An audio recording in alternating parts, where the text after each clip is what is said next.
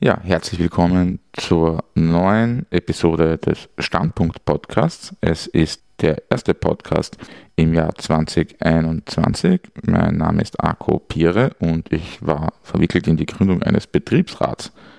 Genau, das ist der Grund, äh, warum es eine kleine Winterpause gegeben hat. Es gibt jetzt nicht nur einen neuen Betriebsrat bei der Veloce GmbH oder Veloce liefert, ich weiß nicht, irgendeine Subfirma, sondern auch einen neuen Podcast, auch das ist passiert, der Riders Collective Podcast, ein Podcast für Fahrradboten und Botinnen von Fahrradboten und Botinnen. Ja, könnt ihr ihn genauso wie den Standpunkt Podcast überall dort finden, wo es Podcasts gibt. Aber ja, so viel zu in eigener Sache. Das ist jetzt die erste Episode 2021. Und genau, hier geht es diesmal um die Industrie, nämlich um Industriepolitik, um genauer zu sein. Ich unterhalte mich da mit der Julia Eder darüber. Genau, aber nach dieser ähm, rekordverdächtig langen Einleitung, die es in der Länge ähm, in diesem Podcast auch noch nie gegeben hat, starten wir jetzt einfach, würde ich sagen. Genau, ähm, Julia Eder redet mit mir über Industriepolitik. Servus, Julia Eder. Hallo. In Linz bist du, glaube ich, oder? Ähm, ich bin jetzt schon wieder in Wien, aber ich war längere Zeit in Linz. Ah, so, okay. Na, dann gleich zur ersten Frage. Zu was forschst du denn eigentlich und wo? Ähm, also ich forsche vorrangig zu Industriepolitik und zu Handelspolitik, weil Handelspolitik auch entscheidend ist für industrielle Entwicklungsmöglichkeiten. Und das so im gröberen Kontext von der politischen Ökonomie regionaler Integration. Also ich habe mich mit Industriepolitik in der Europäischen Union beschäftigt, aber auch im Mercosur in der Eurasischen Wirtschaftsunion. Also auf Ebenen, die über dem Nationalstaat greifen. Ähm, ich war in, an der Johannes Kepler Universität in Linz wissenschaftliche Mitarbeiterin mehrere Jahre lang Danach habe ich als Lektorin dort gearbeitet und beim Marie oder Otto Bauer Institut als wissenschaftliche Mitarbeiterin begonnen und dort dann auch Konzepte für Industriepolitik in Österreich ausgearbeitet. Also auf einer niedrigeren Ebene angesiedelt als auf der supranationalen im europäischen Raum. Ähm, genau, und jetzt aktuell bin ich Lektorin an der FH BFI Wien und arbeite noch nebenher immer wieder als freie Wissenschaftlerin und in der Politikberatung eben auch immer im Zusammenhang mit Industriepolitik. Und was, was ist das eigentlich Industriepolitik? Was kann man sich darunter vorstellen und was ist denn der Unterschied zu Wirtschaftspolitik? Ich meine, Wirtschaftspolitik stößt man in Zeitungen und auch sonst überall. Wie unterscheidet sich das denn? Also ich würde sagen, Wirtschaftspolitik ist der Überbegriff und Industriepolitik ist ein Teil von Wirtschaftspolitik, der eben auf industrielle Kapazitäten ganz spezifisch abzielt. Aber es ist schon eine sehr gute Frage, weil Industriepolitik keine eindeutige Definition hat und in der Literatur auch umstritten ist, was Industriepolitik genau ist. Ähm, man kann sich das ein bisschen so vorstellen wie bei Sozialpolitik. Das ist ein Schlagwort, aber da weiß man ja auch noch nicht, welche Maßnahmen genau darunter verstanden werden. Und so ist es auch mit Industriepolitik. Ganz grob unterschieden werden sogenannte horizontale industriepolitische Maßnahmen. Da geht es um Rahmenbedingungen für besseres Wirtschaften, die allen Unternehmen zur Verfügung gestellt werden. Also der Staat versucht Rahmenbedingungen zu schaffen, zum Beispiel indem er Forschung und Entwicklung fördert, indem er Abschreibungen frühzeitige erlaubt, indem er Garantiefonds für kleine und mittlere Unternehmen schafft. Aber diese Maßnahmen sind nicht auf einzelne Industriezweige fokussiert, sondern stehen allen Unternehmen offen. Und dann gibt es dem gegenüber noch sogenannte vertikale Industriepolitik. Und diese zielt auf einzelne Sektoren, auf einzelne Industriezweige ab. Und da unterstützt sie entweder spezielle Firmen, ganz große Unternehmen, die relevant sind. Ähm, zum Beispiel, die nennt man eben auf europäischer Ebene European Champions. Das haben vielleicht manche schon mal gehört von den Zuhörerinnen und Zuhörern. Äh, und, oder sie fokussieren auf einzelne Branchen.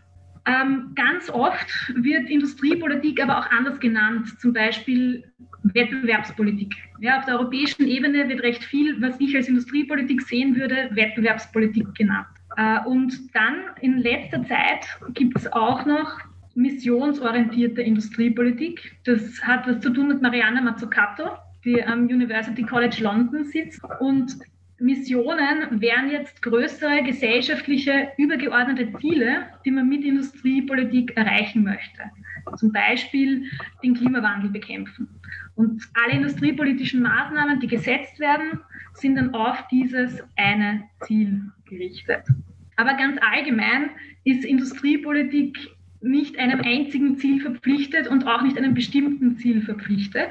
Also es ist grundsätzlich geht es natürlich darum, die Effizienz von industrieller Produktion zu fördern. Aber wie genau das passiert und in welchen Zweigen genau das passiert, das ist nicht so eindeutig ähm, zu sagen. Das ist eben eine Frage vom konkreten politischen Kontext, in dem das etabliert wird, zum Teil auch vom historischen Kontext, in dem das Projekt etabliert wird. Ähm, und dann ist es auch noch strittig, was genau das Ziel dann sein soll. Also ob es wirklich darum geht, dass zum Beispiel der Industrieanteil am BIP steigt, endgültig, als Endergebnis weil eigentlich besonders effiziente Industriepolitik die Produktivität im industriellen Sektor steigert und dadurch wird der Industrieanteil kleiner, ja, wenn man es in laufenden Preisen misst. Das heißt, man hat auch dieses paradoxe Phänomen, das Michael Beneder gut benannt hat in seinen Papers, dass besonders gute Industriepolitik vielleicht sogar das Ergebnis hat, dass es am Ende weniger Industrie am Papier gibt. Das gilt allerdings eben nur in laufenden Preisen, wenn man sich das real anschaut, also die absolute Produktion in Menge dann steigt sie eigentlich schon durchgängig an. Ja, also in Österreich kann man nicht von einer Deindustrialisierung sprechen, wenn man sich das real ansieht. Aber wäre das nicht eigentlich sogar wünschenswert? Ich meine, du hast jetzt beispielsweise den, den, Klimawandel, die Klimakatastrophe und seine Bekämpfung genannt. Ist es dafür nicht sogar wünschenswert, wenn es einfach weniger Industrie gibt und sozusagen auch weniger Leute darin arbeiten? Dann könnten ja auch mehr Leute sich anderen Dingen widmen. Ich weiß auch nicht, Impfstoffproduktion, weil es auch Industrie, Pflege keine Ahnung, wird immer wieder genannt. Also ich glaube, da muss man sich anschauen, von welchen Industriezweigen wir konkret sprechen und was dort überhaupt hergestellt wird. Also Industrie und Herstellung von Waren ist ja ein extrem breites Feld. Ja? Da reden wir von einer Stahlproduktion, mit der man Brücken herstellen kann. Wir reden aber auch von Aluminiumproduktion, eben Aluminiumdosen oder von ähm, Konsumgütern des alltäglichen Gebrauchs. Das heißt, ähm, so ganz allgemein kann ich es nicht beantworten, nämlich auch, weil es auch darauf ankommt, wie der Produktionsprozess organisiert ist. Ob der sehr energieintensiv ist in der Produktion oder nicht. Weil die sehr energieintensiven sind die, die die meisten Treibhausgasemissionen ausschütten und wo das größte Problem besteht. Ähm, ich würde schon zustimmen, dass man einige Sektoren, und da denke ich jetzt eben zum Beispiel an die Stahlindustrie, an die Autoindustrie, umgestalten muss. Aber das hat sich auch mittlerweile schon immer mehr durchgesetzt, auch auf europäischer Ebene, dass das notwendig ist, dass es eine Dekarbonisierung der Industrie braucht. Und jetzt ist aber eigentlich der umstrittene Teil, wie weit soll das gehen und wie streng sollen die Auflagen sein. Ähm, und da würde ich eben sagen, das, was jetzt passiert, nämlich dass man sagt, der Umstieg auf Elektroautos im, in der Autoindustrie, also der Umstieg auf E-Antriebe und dann ähm, in der Stahlproduktion CO2-neutrale Stahlproduktion, das reicht schon aus da würde ich sagen, natürlich geht es auch darum, Effizienzgewinne zu erreichen, aber auch zu überlegen, wo kann man diese Güter einsparen. Ja? Also wie kann man Stahl einsparen, wie kann man ähm, weniger Autoverkehr auf der Straße haben. Aber das ist im engeren Sinn jetzt nicht nur Teil der Industriepolitik, sondern das ist der Punkt, wo man Industriepolitik verschränken muss mit anderen Politiken. Ähm, ganz besonders wichtig mit Sozialpolitik, weil in solchen Umbauprozessen einfach Arbeitsplätze verloren gehen und zum Teil auch Leitbetriebe in einzelnen Regionen schließen oder schließen werden müssen.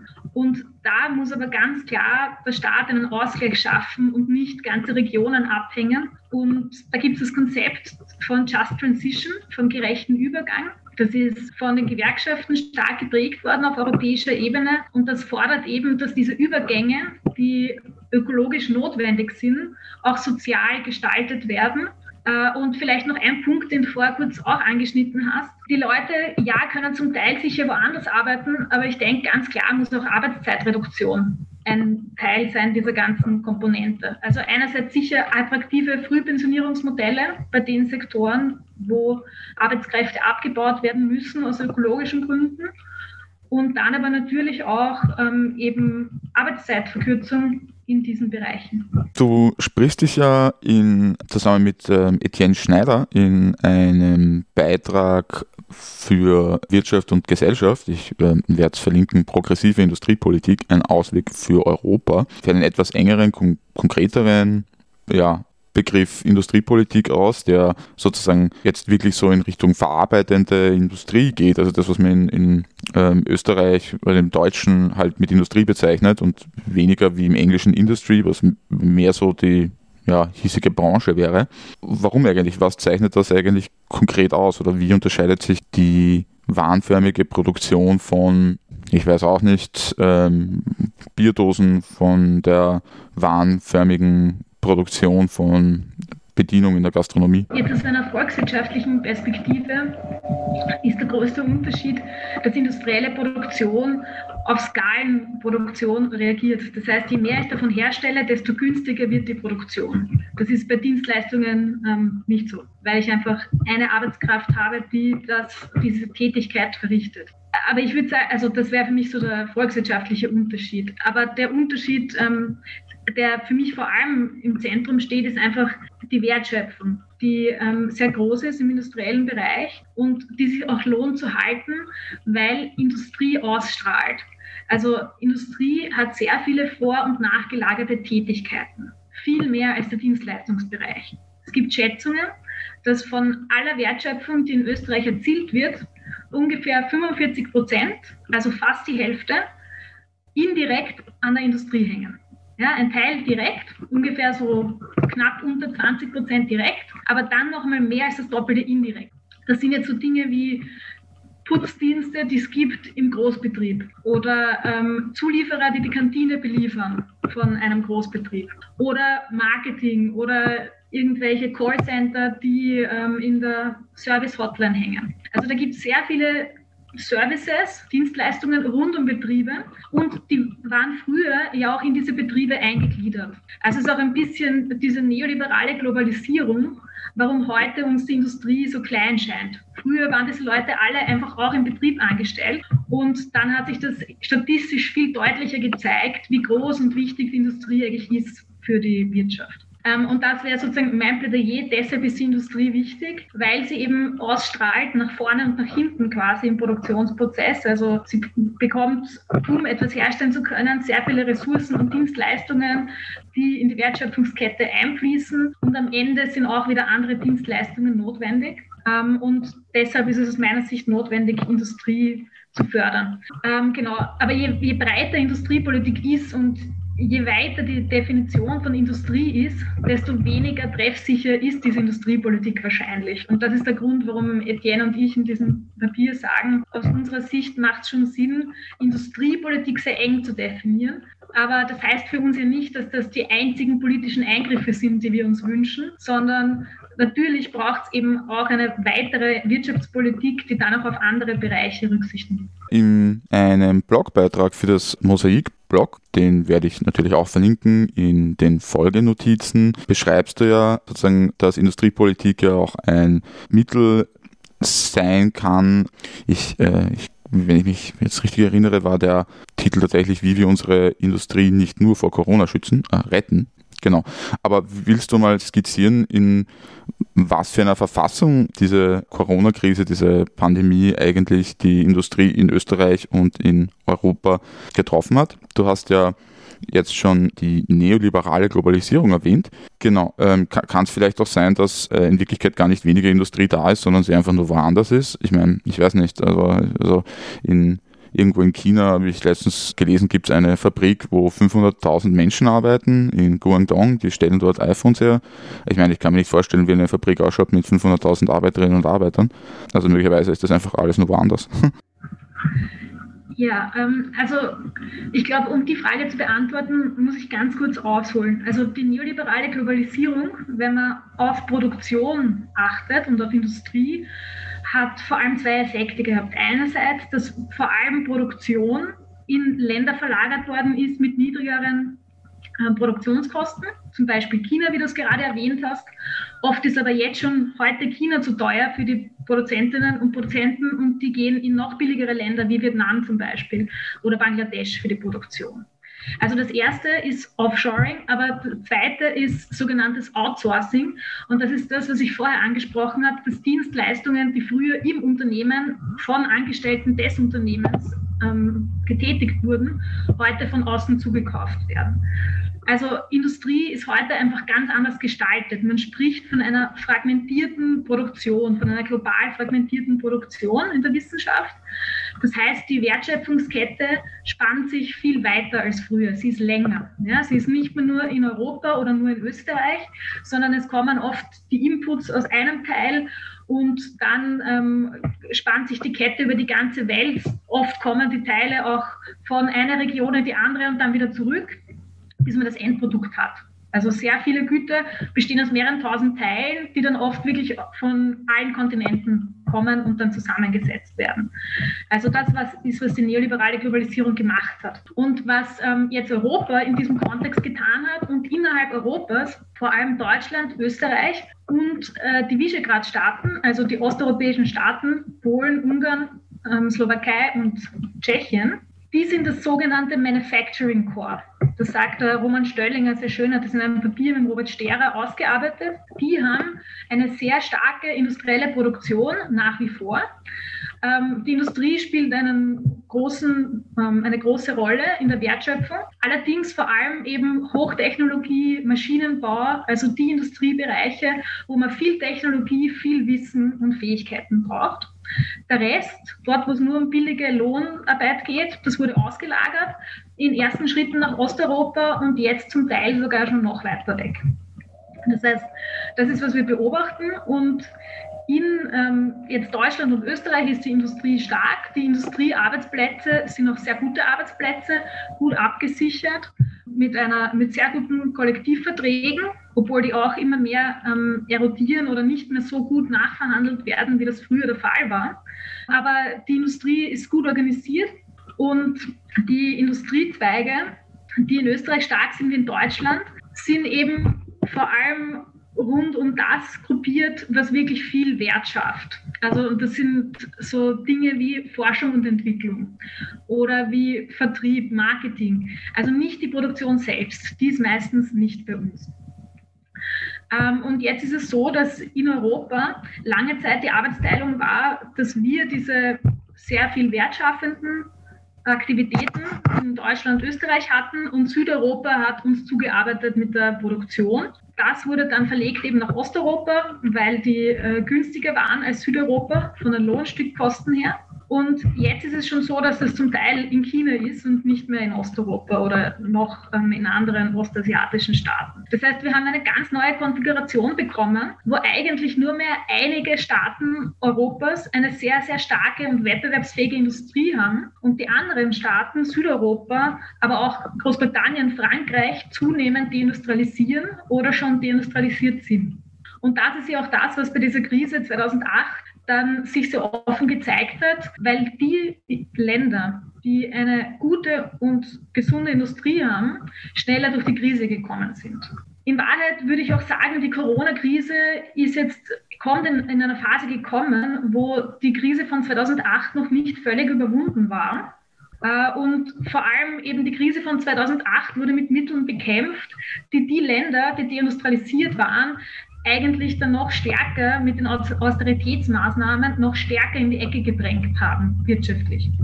Das heißt, ich würde auch ähm, davor warnen, dass es unabhängige Prozesse zu sehen. Also die Deindustrialisierung in Südeuropa hat schon auch was damit zu tun, wie Wertschöpfungsketten von Deutschland und Österreich aus gestaltet und kontrolliert werden.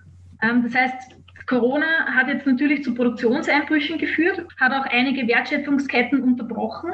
Aber es wird sich erst zeigen, wie stark diese Einbrüche tatsächlich sind, weil ja jetzt noch sehr viel Kurzarbeit ähm, in vielen Industriebetrieben vorhanden ist und auch also noch nicht ganz deutlich zeigt, wie stark einfach der globale Handel einbrechen wird.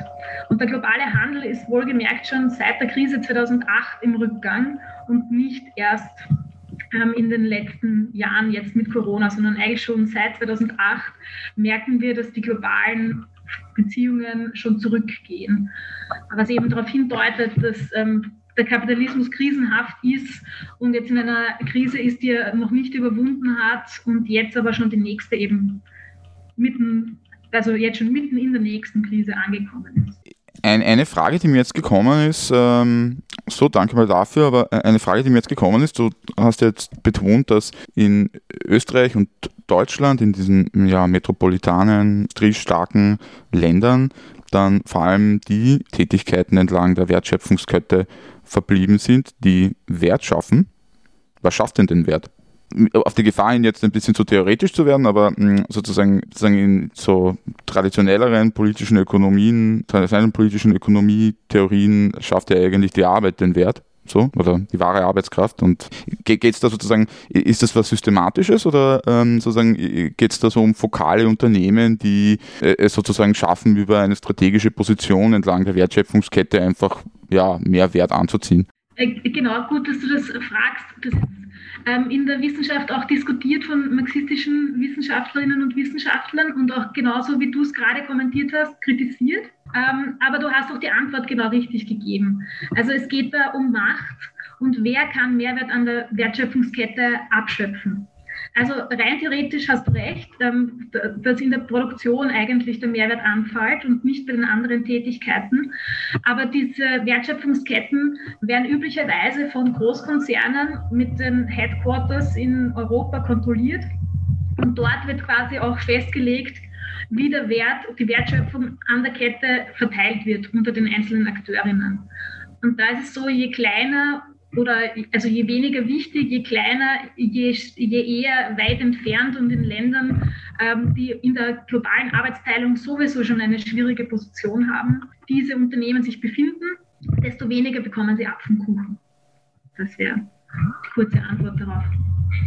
Nun sind diese Wertschöpfungsketten auch innerhalb des EU-Binnenmarktes ähm, sehr ungleich verteilt und sagen, es gibt stärkere Bereiche in diesem Manufacturing Core, wie du es jetzt genannt hast, und äh, anderswo schwächere und Deindustrialisierungstendenzen in manchen Teilen der vor allem südeuropäischen Peripherie.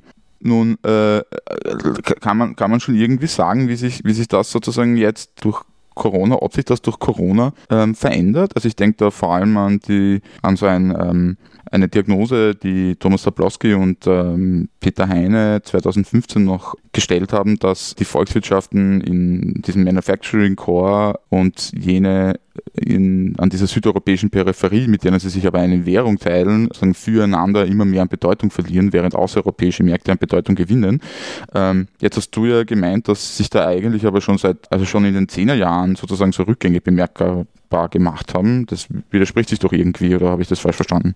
Nein, also es gibt in diesem Fall tatsächlich unterschiedliche Phasen die einfach eine Rolle spielen, ja, wo das ähm, klar nachzuweisen ist. Also bei Südeuropa spricht man üblicherweise von drei und ich würde jetzt eine vierte hinzufügen. Und die erste Phase ist, wo die südeuropäischen Länder der EU beigetreten sind, wo man sieht, sie verlieren Industrie, weil sie können nicht konkurrieren mit der deutschen Industrie und damals natürlich auch noch mit der französischen und ähm, mit, mit anderen Industrien, die halt ähm, etabliert sind, Benelux-Staaten. Dann äh, gibt es den Euro-Beitritt, wo sie eben nicht mehr eigene Politik machen können in der Währungsfrage und die ist ganz wichtig der Industriepolitik, weil ähm, ein, wenn ich über den Wechselkurs bestimmen kann, kann ich meine Exporte fördern oder eben nicht, wenn ich nicht frei darüber entscheiden kann, wie der Wechselkurs gesetzt wird. Und dann ähm, kam eben die Krise 2008 wo noch einmal ähm, Kapazitäten verloren gegangen sind. Und es ist davon auszugehen, dass jetzt sich das noch einmal verschärfen wird und ähm, dort auch wieder Industrie verloren geht ähm, letztendlich. Es ist aber auch schon eine extrem lange Debatte ähm, in der gesamten Europäischen Union, dass einfach sehr ungleiche Volkswirtschaften sind und halt mit jedem Erweiterungsschritt kamen ungleichere Partner hinzu. Also wenn man sich anschaut, wer ursprünglich bei der Gründung dabei war, da waren das Volkswirtschaften, die ungefähr auf demselben Stand waren ökonomisch. Ja, natürlich plus minus, aber ungefähr. Und äh, mit den letzten Erweiterungsschritten ist einfach, sind die Ungleichheiten in Europa immer größer geworden. Und das ist eine ungleiche Arbeitsteilung entstanden, die für manche Länder nur sehr, sehr schwierig zu überwinden ist. Und interessanterweise gibt es auch schon wirklich seit Ewigkeiten diese Debatte, ob ähm, vielleicht eine Transferunion gut wäre, wo Länder wie Österreich, Deutschland in einen Fonds einzahlen und das eben dann in die südeuropäischen Länder investiert wird zum Beispiel oder in die osteuropäischen. Oder ob man diese Länder quasi das Fischen lernen soll und ihnen ermöglichen, dass sie wieder selbst industrielle Kapazitäten aufbauen. Und das ist, ähm, ich habe das jetzt letzt, letztens erst in einem Text gefunden, der aus den 80ern ist. Ja? Ähm, und ich wusste gar nicht, dass die Debatte so weit zurückgeht eigentlich, ähm, dass ähm, hier etwas getan werden muss. Ich finde, dass die Debatte eigentlich sogar noch weiter zurückgeht, weil ähm, es gibt ja einen Sonderfall, der sich äh, aber jetzt irgendwie schon ziemlich lange reproduziert, nämlich Süditalien. Ich meine, die haben doch eigentlich seit, seit Gründung ähm, des modernen Italiens mehr oder weniger diese Situation. Genau, ich meinte auch ähm, jetzt im Rahmen der Europäischen Union. Diese Ungleichheiten innerhalb einzelner Länder oder auch innerhalb von Regionen, ähm, die gibt es schon immer. Also die gibt es mindestens seit der Kapitalismus hochkommt. Ich würde sogar sagen, seit ähm, dem Kolonialismus, ja, seit man äh, Südamerika erobert hat, äh, gibt es diese Ungleichgewichte und man hat sie gezielt etabliert und ähm, andere Teile wirtschaftlich ausgenutzt, mit denen man im Austausch stand oder die man eben ausgebeutet hat. Aber ähm, im Rahmen der Europäischen Union ist es eben vor allem durch diese Erweiterungsschritte, wo Volkswirtschaften dazu kamen, die eben nicht mehr so stabil und wettbewerbsfähig waren wie die Gründungsmitglieder. Da trat das Problem auf. Es hatte dann ähm, mit Beginn der Corona-Krise, äh, so März 2020, wir feiern Jubiläum, ja x-fach geheißen, dass man jetzt durch diese Seuche und durch die Entschleunigung für manche ähm, erkannt hätte, was jetzt nun wichtig sei und was nicht und, äh, und so weiter und so weiter. Es hat sich ja recht früh irgendwie herauskristallisiert, dass das eher nicht so ist. Also ich würde sagen, also ja, also spätestens wo dann irgendwie dann plötzlich doch Erntearbeiterinnen und Erntearbeiter äh, problemlos einreisen durften, äh, sozusagen als einzige. So, hm, okay, doch nicht so viel geändert. Aber es ist ja zumindest zur Schaffung von diesen sogenannten EU-Aufbauhilfen gekommen. Äh, oder Wiederaufbau heißt es, glaube ich, sogar. Genau, ich, ich, muss ja sagen, dass ich da ein bisschen den Überblick verloren habe, habe aber vor kurzem einen Artikel gelesen, äh, wonach äh, es offensichtlich daraus hinausläuft, dass man mit diesen Wiederaufbauhilfen aus äh, irgendwelchen Gründen Eisenbahnen in Deutschland nicht finanzieren kann, aber Steuerentlastungen für die Industrie in Frankreich sehr wohl. Genau. Jetzt frage ich mich, wie ist denn deine Einschätzung? Ist das, kann man irgendwie kann man irgendwie hoffen, dass diese Wiederaufbauhilfen irgendetwas ändern an dieser ungleichen Entwicklung? Oder, beziehungsweise sogar, vielleicht sogar schon Bestandteile von etwas, das man eine, weiß nicht, Industriepolitik, vielleicht sogar eine fortschrittliche Industriepolitik nennen könnte? Also das, was du beschreibst, ist auch ein bisschen das Ergebnis davon, dass die EU sehr strenge Vorgaben hat, was man überhaupt fördern darf und was nicht. Ich bin ähm, zu diesen Regeln auch keine Expertin, wenn es um die ganz extremen Details geht, aber ich weiß, dass zum Beispiel ähm, Unternehmen, die jetzt defizitär sind, also die, die rote Zahlen machen, man jetzt nicht einfach als Staat dauerhaft übernehmen darf, sondern dass man da nur für eine Zeit reingehen darf, sie sanieren und wenn sie dann wieder laufen, muss man sie aber wieder verkaufen. Also es ist ganz klar so gestaltet, dass möglichst private Akteurinnen und Akteure in der Wirtschaft die Oberhand behalten und ja nicht der Staat ähm, quasi dauerhaft in der Wirtschaft drinnen bleibt, sondern er soll beiseite springen, wenn es ein Problem gibt, aber sich dann wieder brav zurückziehen. Und ich finde das problematisch, vor allem auch aus einer ökologischen Perspektive, wie wir da eh schon vorher auch gesprochen haben. Also diese Beihilfen könnte man jetzt recht gut dafür verwenden, auch den ökologischen Umbau gleich voranzutreiben. Also eigentlich den sozial-ökologischen Umbau. Also sich da mal wirklich Gedanken zu machen, welche Leitbetriebe gibt es, wie schaut unsere Industriestruktur aus, was hat auf Dauer eigentlich vielleicht nicht so gute Perspektiven und wie geht man jetzt damit um, dass man diese Gelder so vergibt, dass ähm, da ein Rückbau stattfindet, ein gesunder oder auch zum Teil eine eine, ein Umbau, ja? also dass einfach ein bisschen andere Güter hergestellt werden oder dass die Produktpalette erweitert wird. Also es geht ja nicht immer darum, dass man einen Betrieb zusperrt. Ja? Das möchte ich vielleicht auch noch betonen.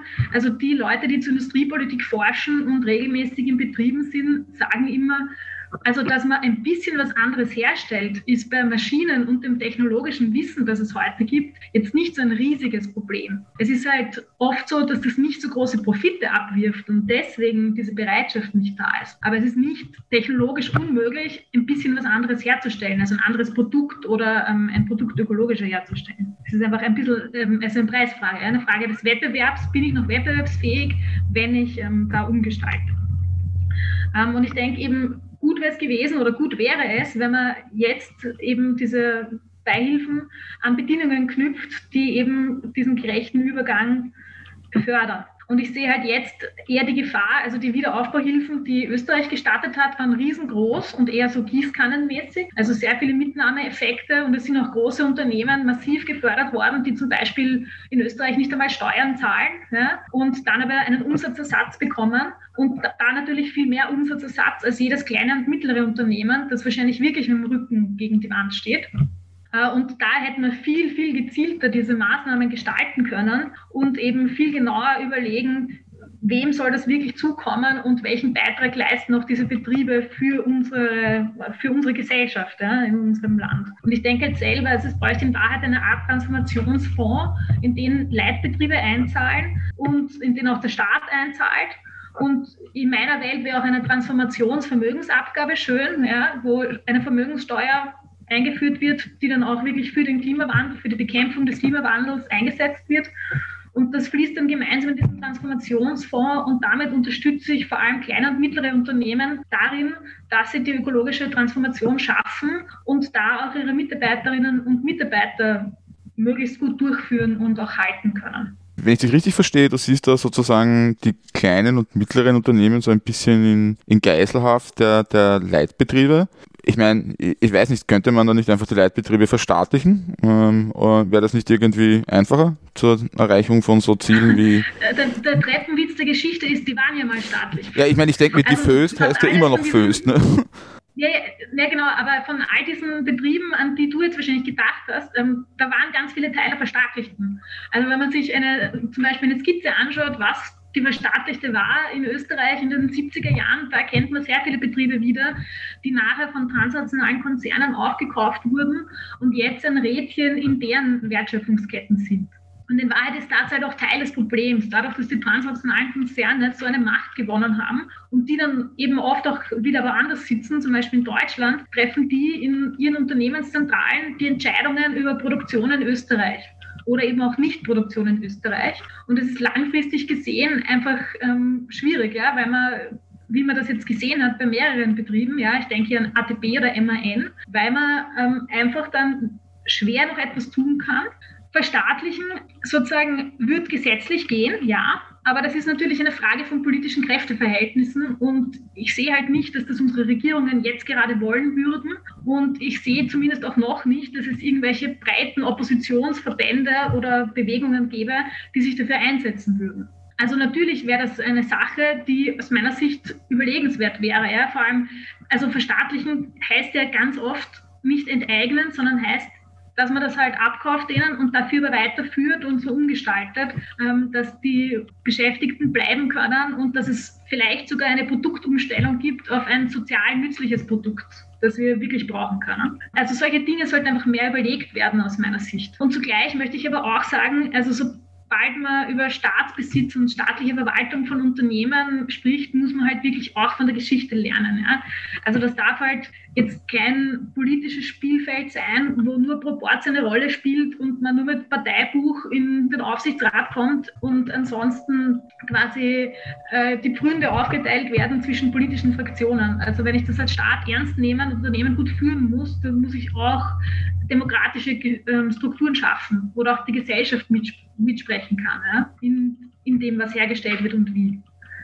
Ähm, da könnte man sich zum Beispiel sowas vorstellen, wie der ORF einen Stiftungsrat hat, gibt es einen ähm, Aufsichtsrat, wo ein Drittel Vertreterinnen des Staates drin sitzen, ein Drittel von der Belegschaft und ein Drittel Konsumentinnen, ja, die dann gemeinsam verwalten oder sich zumindest darüber unterhalten, wie der Weg von diesem Unternehmen weiterhin ausschauen soll. Ja, ich würde an der Stelle nochmal darauf hinweisen, dass es eine Folge gibt mit dem Daniel Maneka, wo er das auch ein bisschen, das Beispiel MAN ein bisschen ausführt, das du jetzt auch gerade erwähnt hast. Ich finde das finde, das hat halt einen Fuß, was du, was du sagst. Und äh, in dem Beitrag, den ich schon erwähnt habe, den du zusammen mit äh, Etienne Schneider in Arbeit und äh, Wirtschaft veröffentlicht hast, macht sie auch äh, ja ziemlich deutlich, dass diese Überlegungen ja sagen alle sehr schön sind, aber man ja irgendwie nicht so ganz hinkommt, wenn äh, nicht klar ist, wer das durchsetzen kann. Und man kommt dann ja immer schnell auf Gewerkschaften zu sprechen. Aber sagen, Gibt es da irgendwelche Beispiele von irgendwo auf der Welt, wo das sozusagen, wie soll ich sagen, wo das funktioniert hat? Weil ich meine, so, es geht ja nicht nur darum, sagen, äh, nützlichere Produkte herzustellen und davon dann möglichst viel, sondern sozusagen, da braucht es eine Suffizienzperspektive in Wirklichkeit doch auch, oder? Also sagen, wo es dann darum geht, wie viel brauchen wir denn in Wirklichkeit von einem Produkt Y, wie viele Bierdosen brauchen wir denn in Wirklichkeit so einerseits und andererseits sozusagen, wenn man die Reindustrialisierung ähm, auch äh, aktuell deindustrialisierter oder überhaupt noch nie industrialisierter Regionen, zumindest reden wir mal noch gar nicht weltweit von der Europäischen Union spre äh, sprechen, dann wird es ja auch eigentlich zu Arbeitsplatzverlusten in der Industrie in Österreich kommen müssen. Und ich meine, kann man so etwas mit, mit den Gewerkschaften, gibt es da ein Beispiel dafür, wo die Gewerkschaften so etwas aktiv vorangetrieben haben? Ich meine, ich weiß nicht, ich glaube, ziemlich viele waren in Österreich waren ja ein bisschen peinlich berührt. 2019 Pamela Rendi Wagner verteidigt das Schnitzel. Also gibt es da Beispiele? Ich meine, ich, ich, ich erkenne so, ich glaube, in eurem, in eurem Beitrag steht, ähm, ähm, ja auch, äh, stehen ja auch Gewerkschaften so. Also es ist logisch, dass man auf die kommt und es wird wahrscheinlich nicht anders gehen, aber gibt es irgendwelche Beispiele? Ähm, ich glaube, da ist jetzt die Frage, wofür genau. Also es gibt schon Beispiele, wo sich Gewerkschaften und da halt vor allem eben Betriebsräte, die gewerkschaftlich organisiert sind, ähm, dafür eingesetzt haben, dass in einem Werk äh, die Produktion umgeändert wird und sozial und ökologisch ähm, bessere Produkte hergestellt werden und da auch eine größere Mitsprache von den Beschäftigten selbst vorhanden ist. Das ist das klassische Beispiel der Lucas Plan, der 1976 in Großbritannien von den Beschäftigten in dem Betrieb selbst erarbeitet wurde, wo sie sich Produkte überlegt haben, die sie statt Rüstungsgütern herstellen könnten, weil sie von Schließung bedroht waren und eben nicht wollten, dass das Werk zugesperrt wird. Allerdings haben sich die recht stark darauf verlassen, dass der Staat eingreift und ähm, sie verstaatlicht. Und der Staat hat es nicht gemacht. Das war der Labour-Regierung zu hakelig, da was zu tun. Und da sieht man auch schon ein bisschen das Problem. Es ist nicht genug, auf den Staat zu warten, weil es da eben auch politische Kräfteverhältnisse gibt, die vielleicht so ausgestaltet sind, dass man diese Hilfe nicht bekommt. Also ich denke tatsächlich, dass man auch wieder viel mehr über selbstverwaltete Betriebe nachdenken muss. Ja. Könnten die Belegschaften die Betriebe selbst weiterführen? Jeder, der Arbeiterinnen und Arbeiter kennt, weiß, äh, natürlich können sie das, ja, fachlich. Also sie sind fähig, ähm, das herzustellen, was sie tun, ja, und wissen oft auch mehr darüber als das Management, ja, im ähm, ganz klassischen Sinn. Das heißt, es ist, glaube ich, eine wichtige Aufgabe, sich zu überlegen, wie kann ich Eigentumsverhältnisse verbreitern und wie kann ich schaffen, dass eben andere Eigentumsformen als Eingliederung in eine transnationale Wertschöpfungskette, die ein transnationaler Großkonzern dominiert, äh, das Dominante ist in der Wirtschaft. Wie kann ich da wegkommen davon? Wie kann ich Eigentumsverhältnisse verbreiten? Und ich denke, dass da Gewerkschaften extrem wichtige Akteurinnen sein können. Die sind halt auch keine homogene also Masse. Ja. Natürlich gibt es da unterschiedliche Positionen. Und ich glaube, es gibt oft auch einfach einen Konflikt zwischen kurzfristigen und mittel- und langfristigen Strategien. Und zwar insofern, dass kurzfristig natürlich keine Gewerkschaftsmitglieder verlieren mag. Also sobald die Arbeitsplätze abgebaut werden, haben sie wahrscheinlich weniger Mitglieder, die ähm, sich einsetzen. Und das ist ja auch wohlgemerkt die Aufgabe einer Gewerkschaft, sich dafür einzusetzen, dass ihre Mitglieder den Job behalten. Also das ist ja auch irgendwie, ich denke mir halt, da kann man auch nicht von außen kommen und sagen, wie können sie nur? Ja? Also ist doch klar, dass Gewerkschaften das machen.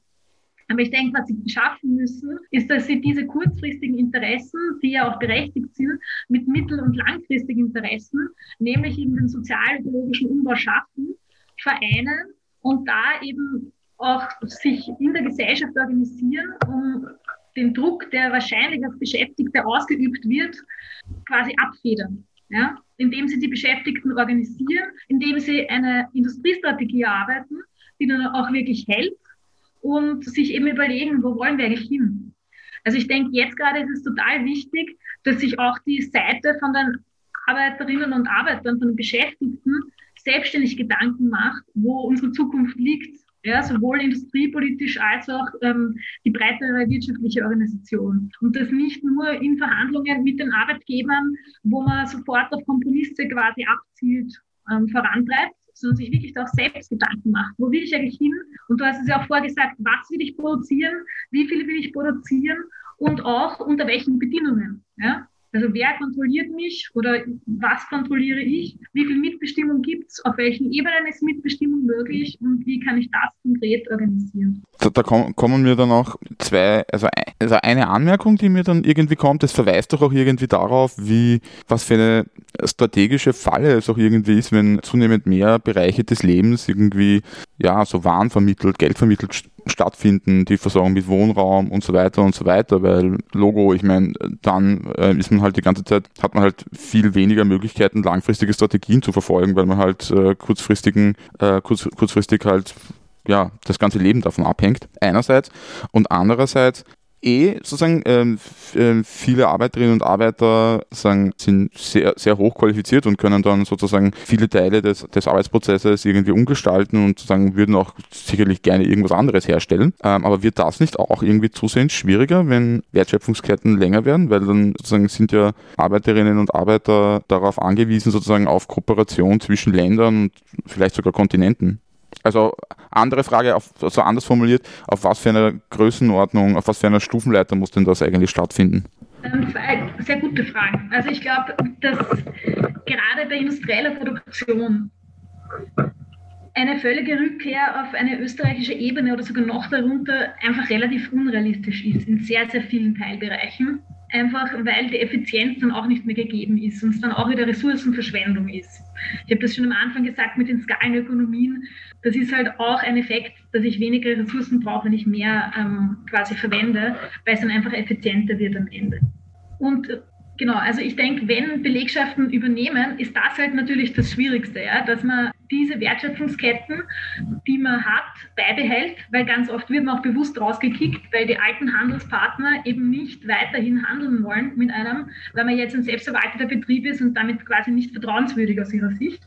Und ähm, das ist das, womit auch Genossenschaften am meisten kämpfen, die halt in andere Sphären kommen, dass sie halt diese Beziehungen aufbauen.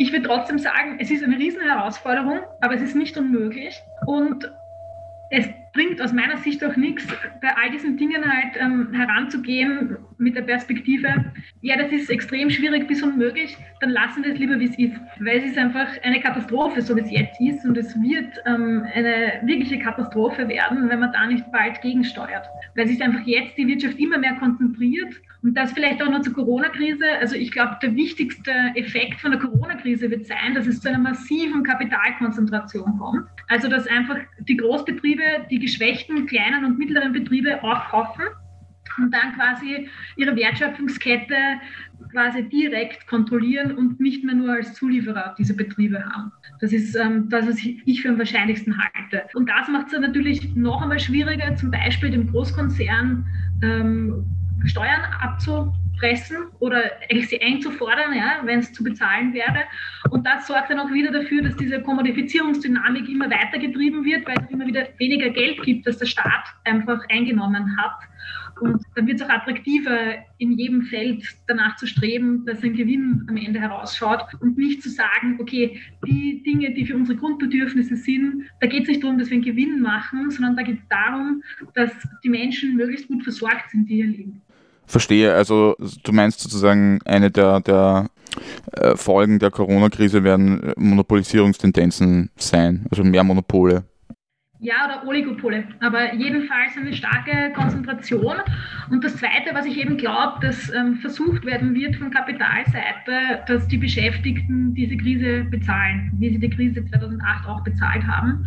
Und aus meiner Sicht wird es halt so versucht werden, dass mit dem Argument, die Wiederaufbauhilfen waren so teuer, massive Sparpakete heraufbeschworen werden. Und gegen diese Sparpakete muss man sich dann halt einfach wehren und ähm, wieder eine Kampf quasi Strategie entwickeln. Also wieder lernen, dass es manchmal auch nicht genug ist, einfach nur am Tisch zu sitzen und zu verhandeln, sondern manchmal man einfach auch wirklich aufstehen muss und sagen muss, so geht es halt nicht mit uns und wir lassen uns das nicht umhängen, ähm, weil man dann einfach sonst so ausgeliefert ist und eben die Entscheidungen ganz woanders getroffen werden. Und das ist auch das, was dann sehr viele Menschen frustriert und wohlgemerkt in die Arme auch von rechten Parteien treiben, die halt genau das kritisieren und dies aber halt mit einer nationalen Frage verknüpfen, ähm, auf eine Art und Weise, wie ich das halt nicht für legitim halte. Ja? Weil es ist einfach keine Frage, Frage von eben Nationen in dem Sinn, sondern es ist eine Frage von Kapitalinteressen und von transnationaler Arbeitsteilung, wie sie aktuell aufgebaut. Nur, nur, zur Klarstellung, das sind dann doch vor allem defensive Kämpfe, oder? Wäre nicht Industriepolitik, weil ich jetzt verstanden, dass Industriepolitik ja als Strategie verstanden ja eher eine offensive, eine offensive Schlagseite hat. Während sozusagen, also weißt du, was ich meine? Also wäre das nicht eher defensiv? Also was wäre dann sozusagen also die Industriepolitik? Hm? Ja? Also Entschuldigung, es gibt beides. Also Industriepolitik kann offensiv oder defensiv sein. Es ist halt, ich wäre persönlich eine Freundin davon, dass man offensiver ist und weitergeht und ähm, einfach sich eben schon zukunftsgerichtet überlegt, wo, wo man auch hin will. Ähm, tatsächlich ist aber Industriepolitik zum Teil auch äh, wirklich defensiv das halt versucht, das noch zu halten und zu retten, was zu retten ist. Das hat aber den Nachteil, dass man oft immer den halben Schritt zu spät kommt und dann halt Dinge wie ATB trotzdem passieren, ja? dass das halt zusperrt und die Maschinen nach Polen gebracht werden und jetzt dort die Produktion ist. Ähm, deswegen ist aus meiner Sicht eben ganz klug, wenn man sich das langfristig anzieht und überlegt, okay, wie kann ich das jetzt so gestalten, ähm, dass diese Industrie halt hier bleiben möchte und da aber natürlich jetzt nicht vor dem Großkapital auf die Knie fallen und ihnen alles geben, was sie wollen. Hauptsache, der Standort bleibt erhalten. Also da muss man, glaube ich, auch klare Grenzen ziehen. Und ich meine, wir sind die Mehrheit. Und es ist ja auch vielen Leuten, die in diesen Betrieben arbeiten, klar, wie der Hase läuft und dass das jetzt vielleicht nicht so super ist, wenn man alles ähm, herschenkt, weil halt von oben Druck gemacht wird.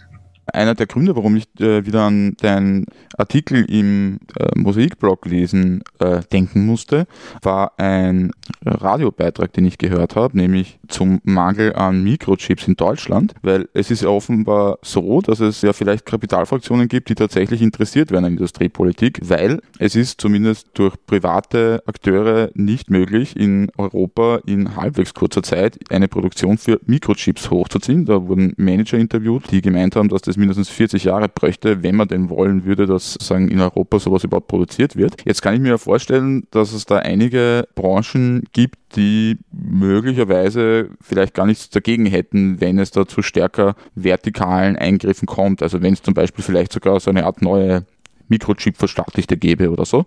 Denke ich mir, vielleicht auch nicht. Falls es so ist, sagen, wären das Verbündete für ein, eine neue Form des ja, neue, neue Form kapitalistischer Entwicklung zumindest.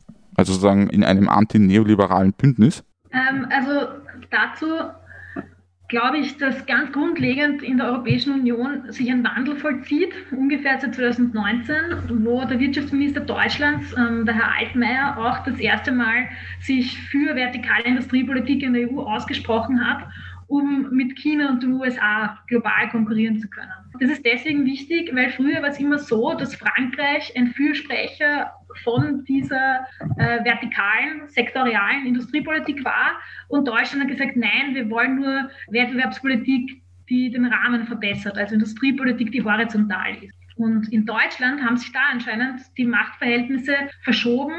Ähm, Etienne und ich glauben, es ist wegen geopolitischen Faktoren, ja, weil man einfach Angst davor hat, dass China und USA einem abhängen bei ganz strategischen Gütern. Da gibt es eine breitere Debatte darum, rund um strategische Autonomie in der Europäischen Union und wie man diese herstellen kann. Und ich würde deswegen sagen, es gibt definitiv Kapitalfraktionen, die jetzt ähm, gerne staatliche Förderungen annehmen. Wo ich mir nicht so sicher bin, ist, was du sagst, dass sie auch gerne Staatsbetriebe werden würden. Ich glaube, was diese Konzerne vor allem wollen, ist, dass sie in einer staatskapitalistischen Manier gefördert werden, ganz massiv vom Staat, aber ohne, dass sich der Staat ins operative Geschäft einmischt von ihnen. Ähm, und das sehe ich schon heraufkommen. Also ich glaube, das ist, steht unmittelbar bevor, wenn es nicht schon äh, begonnen hat. Also ich glaube auch, dass die neoliberale Phase im klassischen Sinn, wo es nur um Austerität geht und alle Staatseingriffe verweigert werden, vorbei ist. Ja? Die Austerität wird es weitergeben für die Beschäftigten, für die arbeitenden Menschen. Aber für die Großkonzerne wird es nicht geben, glaube ich. Für die wird eben Staatsgeld bereitgehalten, damit sie mit China und den USA konkurrieren können und damit sie strategische Industriezweige aufbauen, wo sie eben Unabhängigkeit erlangen wollen von China und den USA. Und ich würde jetzt auch sagen, es ist jetzt nicht ähm, so, dass ich kritisiere, dass man ein bisschen mehr Unabhängigkeit von Microsoft, Google und Mikroprozessorchips erhalten mag, die man selbst jetzt gar nicht herstellen kann, ja? dass man sich da ein bisschen abgrenzt zu anderen Weltregionen. Aber ich würde sagen, so wie das jetzt gemacht wird, ist es einfach falsch. Also wenn man das macht, um die Grundbedürfnisse von der europäischen Bevölkerung zu schützen und da natürlich von allen leben, und wohlgemerkt nicht auf Kosten von anderen Weltregionen, hätte ich jetzt kein so ein großes Problem damit. Aber das ist ja überhaupt nicht das Ziel, sondern es geht eigentlich darum, dass man eben unsere, also dass man European Champions, europäische Großkonzerne schafft, massiv mit steuerlichem Geld gefördert, die dann mit chinesischen und US-amerikanischen Konzernen konkurrieren können, die Gewinne aber dann privatisiert werden und die Dividendenausschüttung, wenn überhaupt, nur zu einem geringen Teil an den Staat geht oder an die EU.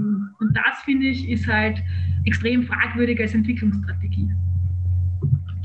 Verstehe, okay. Also möglicherweise ähm, kritisiert man mit dem Neoliberalismus eigentlich schon die Vergangenheit mittlerweile. Also sind wir eigentlich schon in einer, weil ich meine, äh, ich habe das lustigerweise den Daniel Manika nämlich eigentlich auch schon mal gefragt. Würdest du sagen, dass wir äh, in einer neuen Phase kapitalistischer Entwicklung bereits uns befinden?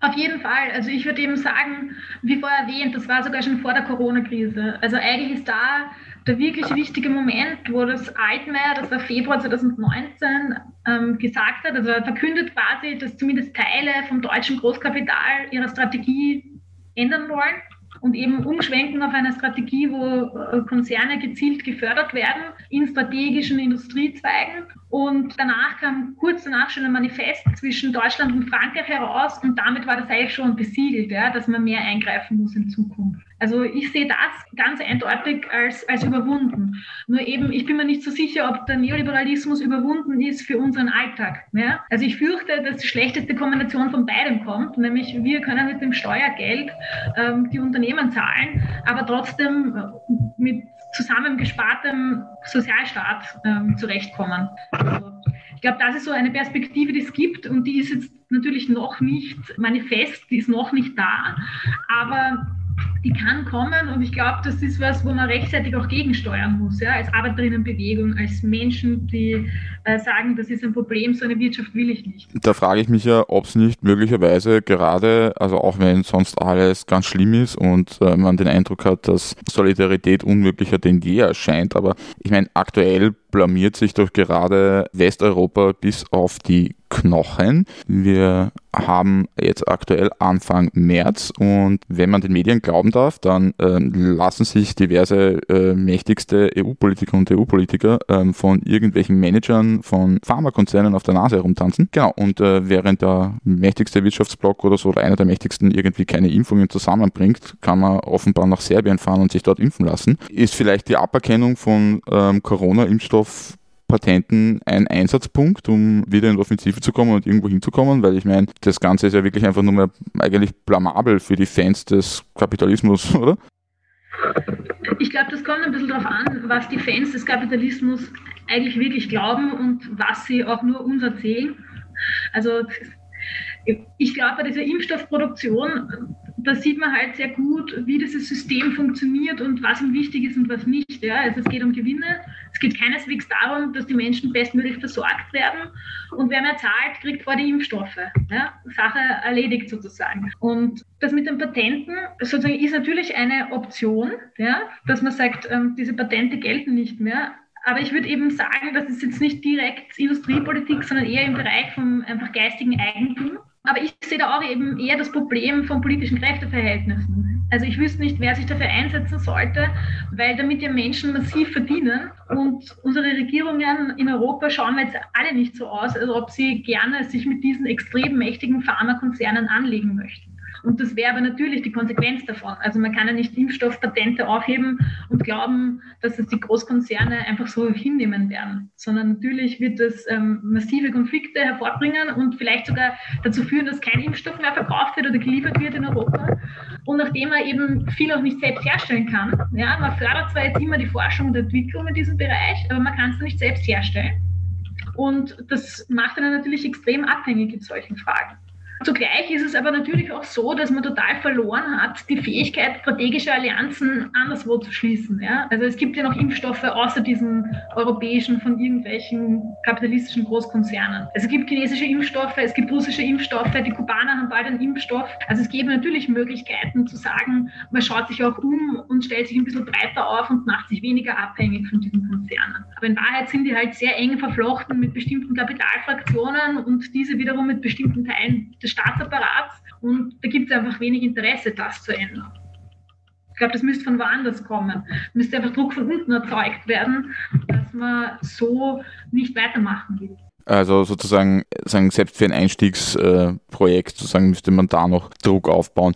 Dieses Druck aufbauen, sagen, als Teil von einer als Strategie gedachten Industriepolitik hat ja zumindest im Zusammenhang mit der Klimakrise doch einen Nachteil, nämlich es braucht doch irgendwie Zeit. Wie ist denn das? Ich meine, bis äh, wir so weit sind, dass wir Gegenmacht aufgebaut haben, sind wir dann möglicherweise alle schon verbrannt oder also es dauert einfach Zeit und es gibt keine, keine Abkürzungen. Ähm, also ich würde eben sagen, genau weil es die Klimakrise gibt, müssen wir so schnell wie es geht mit Industriepolitik anfangen. Aber da kann halt eben nicht das Ziel sein, dass wir vor allem industrielle Kapazitäten ausweiten und sonst nichts tun, sondern es muss halt Industriepolitik sein, die versucht, dieser Klimakrise möglichst effizient gegenzusteuern. Und da gibt es aber in den letzten Jahren auch tatsächlich schon immer mehr Initiativen, die sich damit beschäftigen. Also es wird so in der Forschung davon gesprochen und auch auf europäischer Ebene, dass eigentlich Digitalisierung, Dekarbonisierung ähm, so die zwei wichtigsten Prozesse sind, die auf Industrie einwirken heute und denen man Rechnung tragen muss, damit ähm, sozusagen die wirtschaftliche Entwicklung voranschreiten kann. Du hast ja vorher gemeint, dass eine der wahrscheinlicheren Folgen der Corona-Pandemie eine gesteigerte Bedeutung von Oligopolen, Monopolen ist, also eine Machtkonzentration. Ist nicht vielleicht ein Ansatz, da auch ja so Dinge wie 3D-Drucker, das, was man dann oft auch so in Makerspaces macht, wo Leute teilweise ziemlich arge Dinge selber basteln. Ähm, genau, dass man irgendwie Teile von Lebensmitteln dadurch bereitstellen könnte. Was hältst du von so einer Perspektive? Da stellen sich mehrere Fragen. Also bei dem 3D-Drucker sozusagen, ja, natürlich birgt das Potenzial, Dinge lokaler herzustellen und einfach sich ein Teil zu drucken oder ähm, eben was rauszudrucken. Zugleich ist aber auch die Frage, wer kann sich überhaupt einen 3D-Drucker leisten und was wird dann hergestellt damit? Also zum Beispiel, ich wäre jetzt nicht übermäßig glücklich, wenn Kleinteile für die Rüstungsindustrie jetzt bei uns hergestellt werden und nicht mehr importiert werden müssen aus Indien. Da würde ich jetzt sagen, ist der Fortschritt für die Menschheit relativ gering aus meiner Sicht.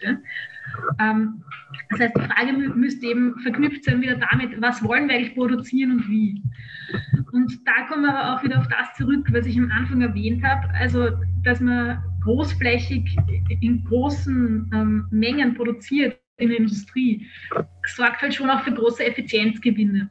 Und ich weiß nicht, ob dieses dezentrale Produzieren tatsächlich ähm, für alle Branchen, vor allem für sowas wie Lebensmittelindustrie, die wirklich sehr viel herstellen muss, geeignet ist. Ähm, man muss auch noch erwähnen, dass die Lebensmittelindustrie in der EU auch extrem groß ist und auch wirklich zu einem Großteil regional. Das ist einer von den Zweigen, die wirklich regionaler organisiert sind als andere. Das heißt, da ist auch die Frage, ähm, wie viel man da überhaupt zurückholen würde, unter Anführungszeichen. Oder ob es da nicht eher darum geht, dass man noch einmal auf ganz lokale Ebene das runterbricht. Äh, und ich denke, also so als Ergänzung zu anderen Maßnahmen kann das sicher in manchen Bereichen interessant sein, aber es kann aus meiner Sicht nur ein Teil von einer größeren Strategie sein. Aha, okay. Aber nein, ich habe gemeint, ähm, Lebensmittel in einem breiteren, in einem breiteren Sinn. Also ähm, ja, also im, im Unterschied zu so Kapitalgütern mehr oder weniger, also dass man sozusagen so seine ähm, ja, Gegenstände, die man verwendet, selber herstellt. Ich meine auch, keine Ahnung, vielleicht, dass man weiß nicht, eine Zahnbürste selber baut. Keine Ahnung, komisches Beispiel. Aber ja, darauf gekommen bin ich eigentlich, weil Industriepolitik als Strategie ja oft ein bisschen so top-down daherkommt. Genau. Und ähm, das ja sozusagen ein Ansatz wäre, industriepolitische Strategien von unten mehr oder weniger ja, aufzubauen. Aber vielleicht ist das auch zu romantisch. Also ja und, und nein. Also Ideen gibt es natürlich und in Wahrheit gibt es auch schon zum Teil zumindest die Anlagen dafür ja, in unserer Gesellschaft. Also einerseits die Sozialpartnerschaft ist natürlich ein Gremium, wo Gewerkschaften und Arbeitgeber zusammenkommen und die Gewerkschaften sind natürlich über Betriebsräte auch verknüpft mit den Belegschaften. Wo ähm, aus meiner Sicht noch ein bisschen eine Schwachstelle ist, ist dabei an die Belegschaften konkret heranzutreten und dort was zu machen. Aber da gibt es auch interessante Ansätze. Zum Beispiel hat IG Metall in Deutschland sogenannte Transformationsatlanten gemacht. Da haben sie in, waren sie in den Betrieben über die Betriebsräte haben sie Umfragen gemacht bei den Mitgliedern was sie für eine Transformation brauchen und wie das ähm, also ausgestaltet sein soll. Da war allerdings der Schwerpunkt zu einem Großteil auf der Digitalisierung. Und wenn sowas mit dem Schwerpunkt sozialökologische Transformation gemacht werden würde, das fände ich extrem sinnvoll. Dass man ähm, über die Gewerkschaften in die Betriebe geht und dort mit den Belegschaften in Rücksprache ähm, einfach eine Strategie erarbeitet, wie so eine Transformation ausschauen kann. Dann braucht es natürlich politische Parteien und die Industriepolitik ist relativ vernachlässigt auf der Linken schon seit einiger Zeit. Also es war ein Riesenthema, wenn man früheren Zeiten sucht, bis in die 80er hinein gab es da extrem viel ähm, aus der gesamten Gewerkschaftsbewegung, Arbeiterinnenbewegung, ähm, Sozialdemokratie und das ist dann stark zurückgegangen.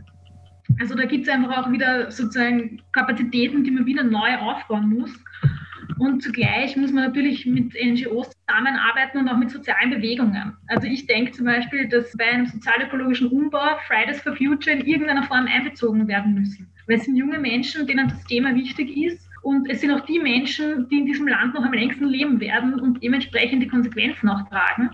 Ähm, das heißt, da müssten wir einfach versuchen, kreative, unterschiedliche Gruppen zusammenzuholen, ja, die im Konsumentinnenschutz, in, in, im Umweltschutz, ähm, die sozialen Bewegungen auf der Straße, unterschiedliche Thinktanks und ähm, verschiedene Forschungsgruppen. Also das, und dafür müssten wir wahrscheinlich auch eine Plattform schaffen, die sich da trifft und dann äh, Konzepte bespricht konkret. Danke, Julia Eder. Ja, das war die erste Episode des Standpunkt Podcasts im Jahr 2021 mit Julia Eder, bei der ich mich nochmal herzlich bedanke. Ja, ich hoffe mal, es wird ein besseres Jahr. Ab sofort wird es wieder in gewohnten Rhythmus neue Episoden geben. Der unvorhergesehene Winterschlaf ist vorbei. Sollte euch gefallen, was ihr da hört, dann abonniert uns doch bitte auf allen gängigen Podcast-Plattformen geht das. Wenn euch das sehr gefällt, dann lasst es uns doch wissen und schreibt eine Rezension. Auch das kann man überall tun. Genau, man kann mir natürlich auch persönlich schreiben, wenn man mich kennt oder so. Ähm, gutes wie schlechtes Feedback. Danke Manu. Und ja, ähm, alles Liebe.